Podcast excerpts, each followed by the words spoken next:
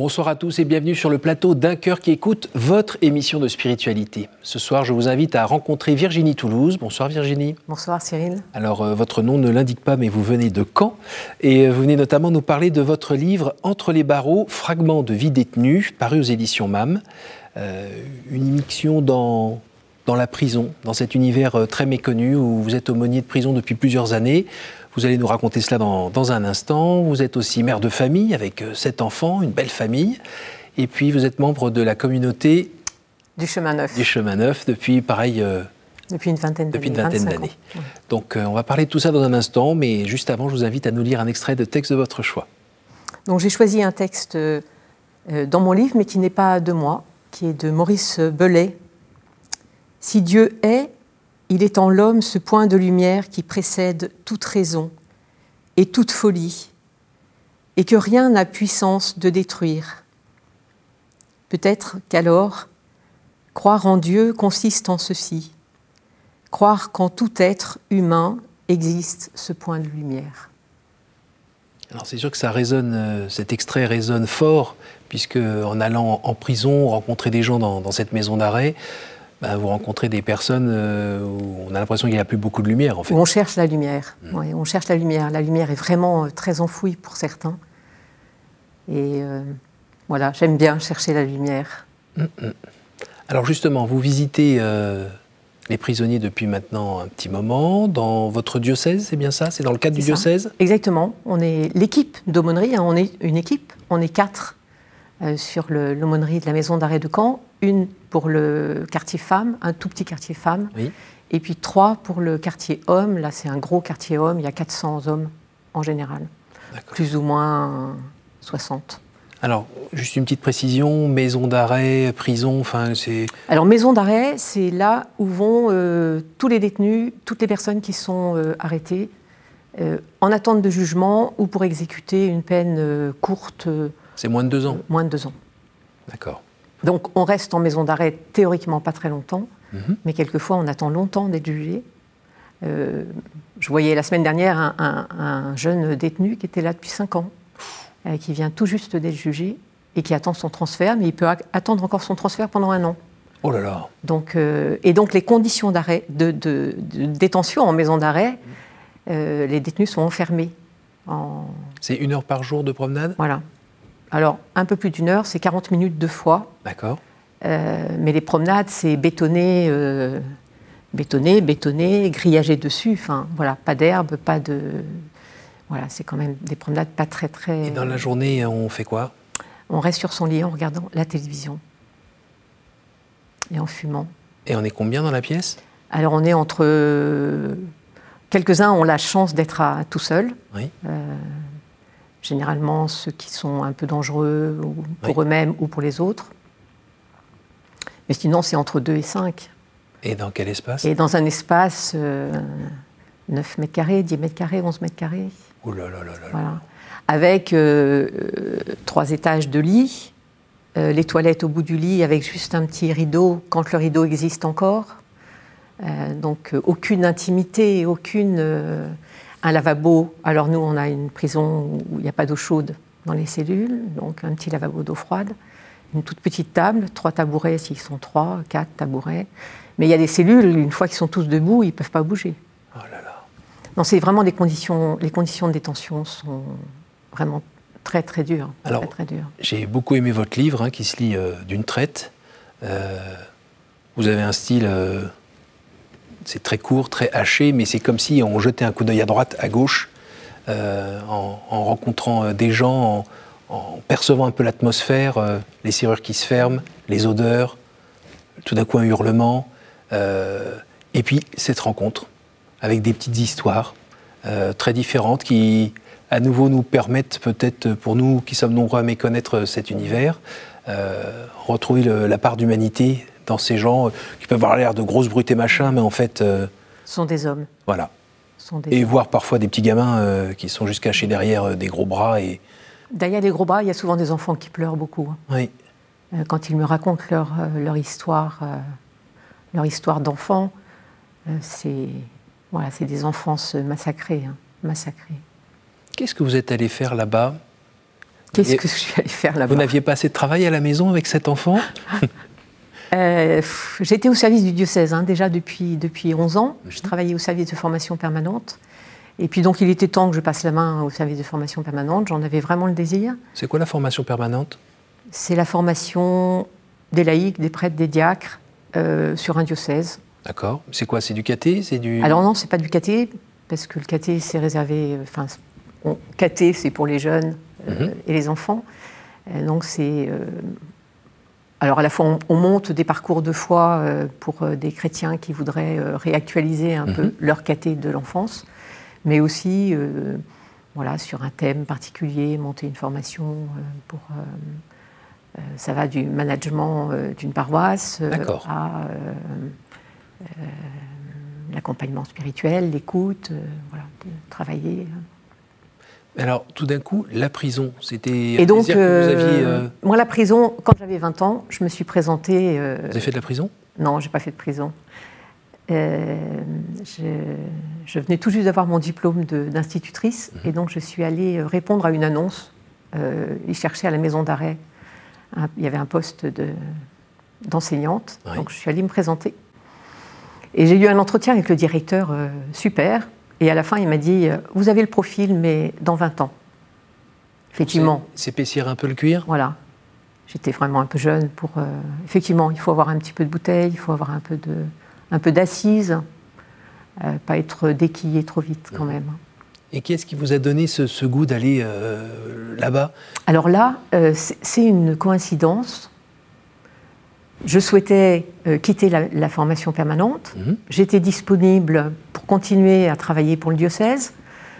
Euh, et puis la personne qui était responsable de l'équipe d'aumônerie euh, arrivait à 75 ans et quittait l'aumônerie. Et le prêtre qui était dans l'équipe m'a dit Mais Virginie, ça t'intéresserait pas Voilà. Et moi, j'ai dit tout de suite oui. Enfin, vraiment. voilà. J'avais. Et, la peur qu'ont beaucoup. J'ai jamais eu peur si une fois. J'ai eu une fois peur. Avec un, je reçois les, ces hommes quand c'est en entretien individuel dans un tout tout petit parloir où on n'a pas cet espace entre nous. Euh, on, se touche, mmh. euh, on peut se toucher, on touche les murs. Voilà, c'est très très petit. Et il y a une espèce de colosse qui avait demandé à me voir, une espèce de brute que vous n'avez pas envie de croiser dans le métro euh, le soir quand vous êtes toute seule qui s'assoit et qui étend son pied, et en étendant son pied, il bloque la porte. Et là, j'ai eu un petit moment, euh, voilà, en fait, je crois que c'était, voilà, c'était un geste, voilà, j'ai respiré bien fort, et puis après, on a pu parler, mais je crois que c'est le seul moment où j'ai eu un petit peu peur euh, à la prison, mais je n'ai pas peur, non. Et alors, euh, Jésus, il est là? Ah ben Jésus est là, oui. Et ça, je l'ai vraiment découvert. Je crois qu'au début, j'arrivais un petit peu euh, euh, avec mon Jésus, quoi. Et en fait, je crois que j'ai découvert que Jésus, il était là. Et que j'avais juste à lever le voile euh, pour que pour qu'il se manifeste. Voilà cette lumière dont parle Maurice Belay, quoi.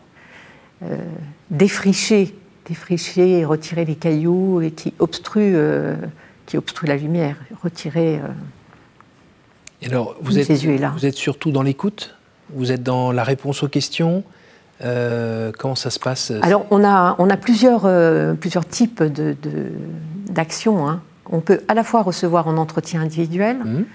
qui sont des entretiens euh, souvent assez personnels. ils vont très vite à l'essentiel. Hein. La prison, ça, ça met à nu mmh. et ça rend très, très vulnérable. Mmh. Donc ces entretiens euh, personnels qui peuvent devenir un véritable accompagnement spirituel pour certains. Euh, des passages en cellule. Donc dans la prison où je suis, les femmes, moi en tant que femme, je n'ai pas le droit d'aller en cellule. Euh, parce que le directeur ne le souhaite pas, mais dans d'autres prisons, les femmes peuvent aller en cellule. Hein. Mhm. Mais là, c'est les deux hommes qui sont avec moi qui, qui passent en cellule. Alors là, c'est des conversations, le match de foot de la veille, la famille, voilà, c'est quelque chose de beaucoup plus familier, amical mais qui permet de, garder le lien, de voir si un tel va pas bien. Et puis comme les cellules sont à 3, 4, 5, de parler avec les autres. Les voilà. Coder. Voilà, les coder. de parler avec les co-détenus. Et puis, on a le jeudi, tous les jeudis, un, temps collectif euh, qui est, euh, pendant deux heures, on est euh, avec un groupe, un groupe qui peut aller jusqu'à 25, 25 personnes. Et puis, il y a la messe le dimanche. Mmh. Tout ça en suivant des règles En suivant des règles bien avec précises. Avec des surveillants, avec... Alors, les surveillants n'assistent pas du tout. Euh, ni au culte, ni, à, ni le jeudi. Ils viennent chercher quand c'est fini? Ils viennent nous chercher quand c'est fini. Ils nous enferment dans la chapelle et ils viennent nous chercher quand c'est fini. donc il ne faut pas être claustro quoi, pour euh, cette vocation. Voilà, exactement. Il ne faut pas avoir peur d'être enfermé et d'attendre.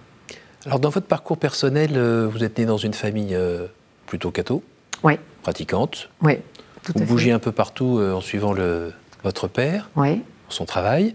Et puis, Qu'est-ce qui fait que tout d'un coup, vous avez rencontré la... Alors je saute un peu les étapes. Vous...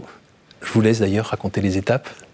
Votre vie de foi, elle a été toujours euh, comme ça Ou il y a eu des chutes Ou il y a eu une rencontre à un moment euh, avec le Christ? Mhm. Euh, J'ai eu vraiment la chance d'avoir une éducation chrétienne. voilà, j'ai rencontré des personnes, mais même dans ma famille, voilà, j'ai beaucoup appris sur Dieu, mhm. euh, sur la Bible. Euh, j'ai fait du MEJ et je suis très redevable à ce que j'ai reçu euh, dans le mouvement eucharistique des jeunes, un mouvement de jeunes ignatiens, très basé sur la relecture de vie et sur le partage de vie. Et donc j'ai appris très vite à, relire ma vie, à prier, à...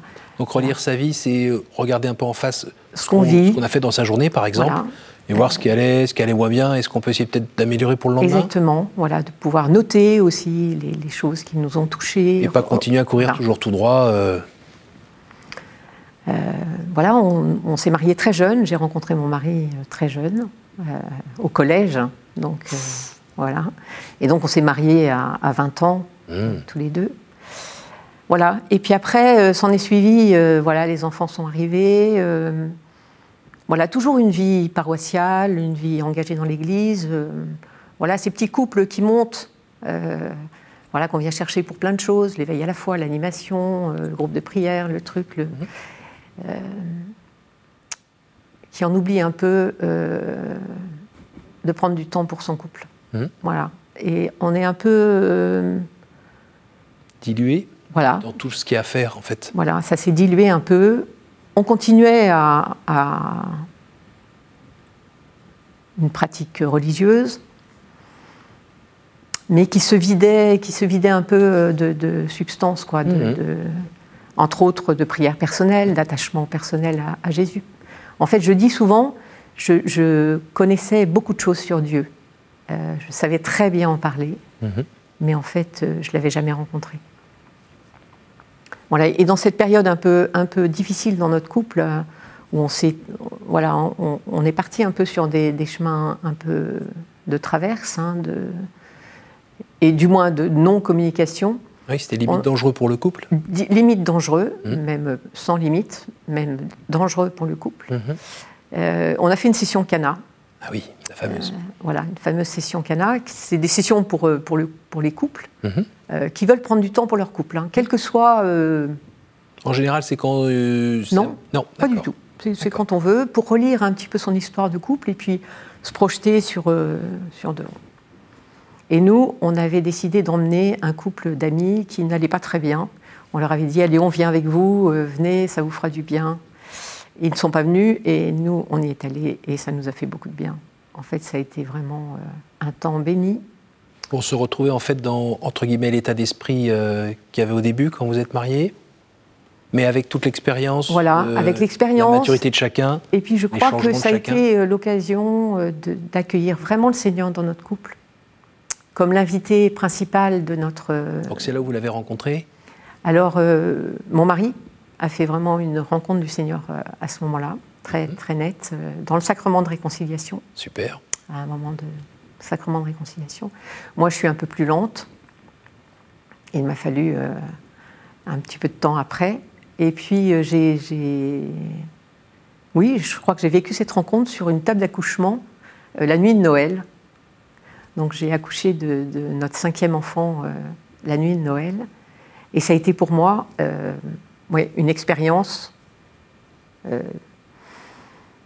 je ne saurais dire, mais je crois que j'étais à la crèche de Jérusalem, euh, la gloire de Dieu. Parce qu'il y avait euh, le, médecin qui, soufflait comme un bœuf Non. Il y avait votre pari qui faisait l'âne Pas du tout. Non, c'était après être remonté dans la. On a bu le champagne avec les sages-femmes après la naissance. Et puis on m'a remonté dans la chambre et, voilà, j'avais en moi des chants de louanges, de, de, voilà, la gloire de Dieu. J'ai vu la gloire de Dieu. Je crois que je ne peux pas dire autre chose que ça. Et s'en est suivi euh, une période, euh, ça a duré, ça a duré plusieurs mois, euh, cette espèce de, de, joie, de joie profonde, intérieure. Et du coup, je me suis dit, Virginie, il faut que tu ralentisses un peu. Tu vas trop vite. je travaillais à l'époque, et pour moi, c'était très important. J'étais Working girl. Voilà. et donc j'ai choisi de prendre un congé parental, mhm. ce qui était très nouveau pour moi, de, m'arrêter, de décélérer un peu. J'ai beaucoup lu la Bible à ce moment-là. J'ai eu besoin en fait de comprendre qui était celui qui m'avait rejoint et comment je pouvais lui répondre, comment je pouvais... Euh, et que vos connaissances euh, passent euh, au cœur et dans les jambes. Descendent de la tête au cœur alors, c'était bien, votre mari était dans le même euh, voilà. trip. Voilà, tout à fait. Et donc, j'ai pris euh, ce temps de congé parental. Et puis, voilà, j'ai passé beaucoup de temps dans la prière, la lecture de la parole. Euh, et, j'ai commencé des études de théologie. En fait, j'ai quitté mon métier, qui me passionnait, mais peut-être un peu trop. voilà, je, je, me laissais un petit peu manger par mon travail. Et voilà, j'ai commencé à faire un peu de théologie, puis un petit peu plus. Ça m'a passionné. Et puis j'ai été embauchée pour le diocèse. Voilà. Et entre-temps, on est rentré dans la communauté du chemin neuf. Superbe. Voilà. Superbe. Et alors depuis, euh, il n'y a plus de, période de, combat, il n'y a plus de période de désert? Ah, mais si, si. Ah Je ne connais pas de vie. Euh, euh, si, le le désert, c'est la vie de tout chrétien. Hein. Mmh. Euh, on est plus au désert que dans la fête. Alors le désert, c'est quoi? C'est quand on a l'impression que Dieu est plus très présent? Oui. C'est quand on est trop fatigué ou trop de soucis dans la tête et qu'on n'y voit plus rien. Et c'est quoi le sens de tout ça? Oui, c'est quand on, marche et puis on. Alors moi, je ne suis pas très douée en orientation euh, spatiale. Euh, quand je tourne en rond, dans le désert, je crois qu'on. Quand moi, ça me console beaucoup de me dire que le peuple d'Israël a tourné pendant 40 ans dans le désert, alors qu'il aurait, pu le, aurait pu le traverser un petit peu. À un moment, tu vas toujours tout droit, tu vois. À un moment, tu vas sortir. Voilà, mais je crois que des fois, on tourne un petit peu en rond, on est un peu. Euh, voilà, on a besoin de, de, retrouver la direction, de retrouver l'élan. Euh, voilà, et dans ce désert, il y a des, des moments d'oasis et des moments de de joie où on reprend des forces et puis après on repart. Et comment vous faites pour être fidèle? C'est en regardant votre mari qui n'est pas au désert au moment où vous y êtes? C'est euh, dans la prière quotidienne? Oui, c'est la prière quotidienne. Euh, c'est notre engagement communautaire aussi. Euh, qui aide à hein. structurer? Les frères aident à, aller droit dans le but, au but. Vous vous retrouvez à quelle fréquence On se retrouve toutes les semaines, donc on a un temps de groupe de prière. Euh, ouvert à tous. Hein. Mm. Et puis un temps de fraternité. Est-ce qu'il y a des moments où vous rejetez un œil dans le rétroviseur et est-ce que parfois vous êtes dit, euh, c'est quand même débile de ne pas avoir euh, vécu ça plus tôt, démarré ça plus tôt ou... Non. Non. Non. Non, je crois pas. Je crois que ça nous donne aussi quelque chose de l'expérience qui peut nous permettre aussi d'aider d'autres couples, de parler à d'autres couples, de sentir aussi ce que vivent d'autres couples. Mhm. Euh, parce que personne n'est épargné. Hein. Euh, la vie de couple, c'est pas un long fleuve tranquille et, euh, et ça demande beaucoup de soins, beaucoup de précautions, beaucoup d'attention. Et cette expérience de vie douloureuse est aussi, aussi, est aussi j'imagine, utile en prison? Parce que les gaillards que vous avez devant vous, pareil, ont aussi des situations...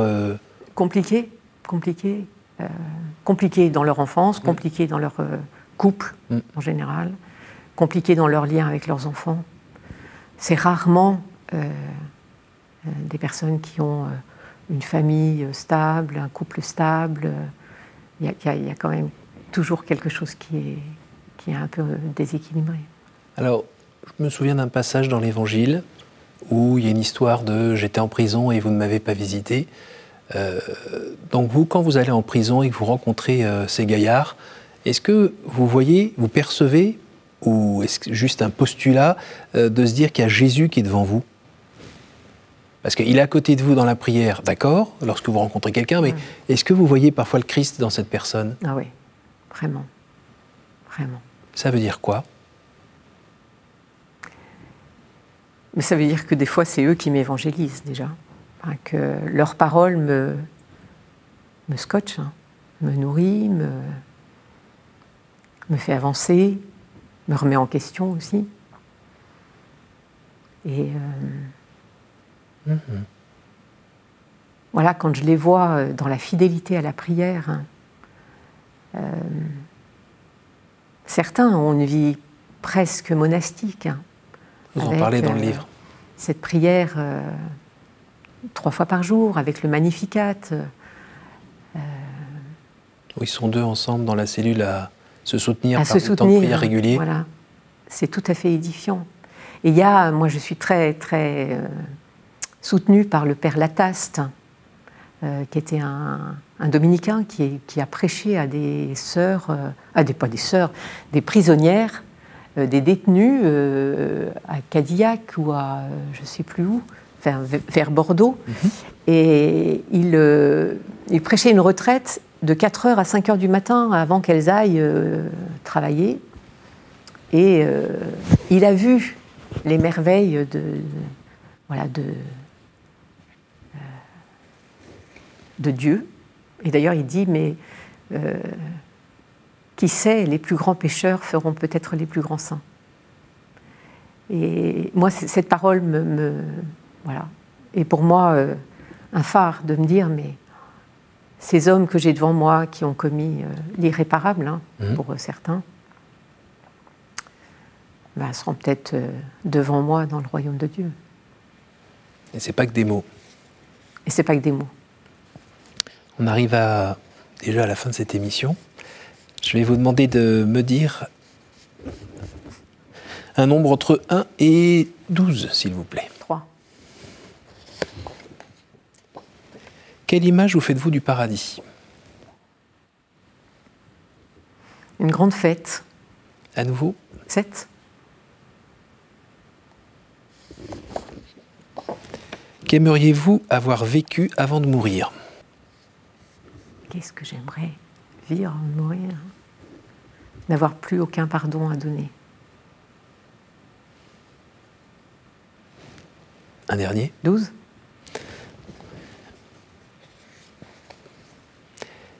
Quelle est pour vous la plus belle fête? Oh, Pâques. Pourquoi? Pourquoi? Pâques, mais c'est parce que le tombeau est vide et que toute notre foi est basée sur ce tombeau vide. Et voilà, ça nous empêche d'être dogmatiques. Qu'est-ce qui dit pour vous aujourd'hui ce tombeau vide? Eh bien que dans tous nos vides, la vie peut, jaillir.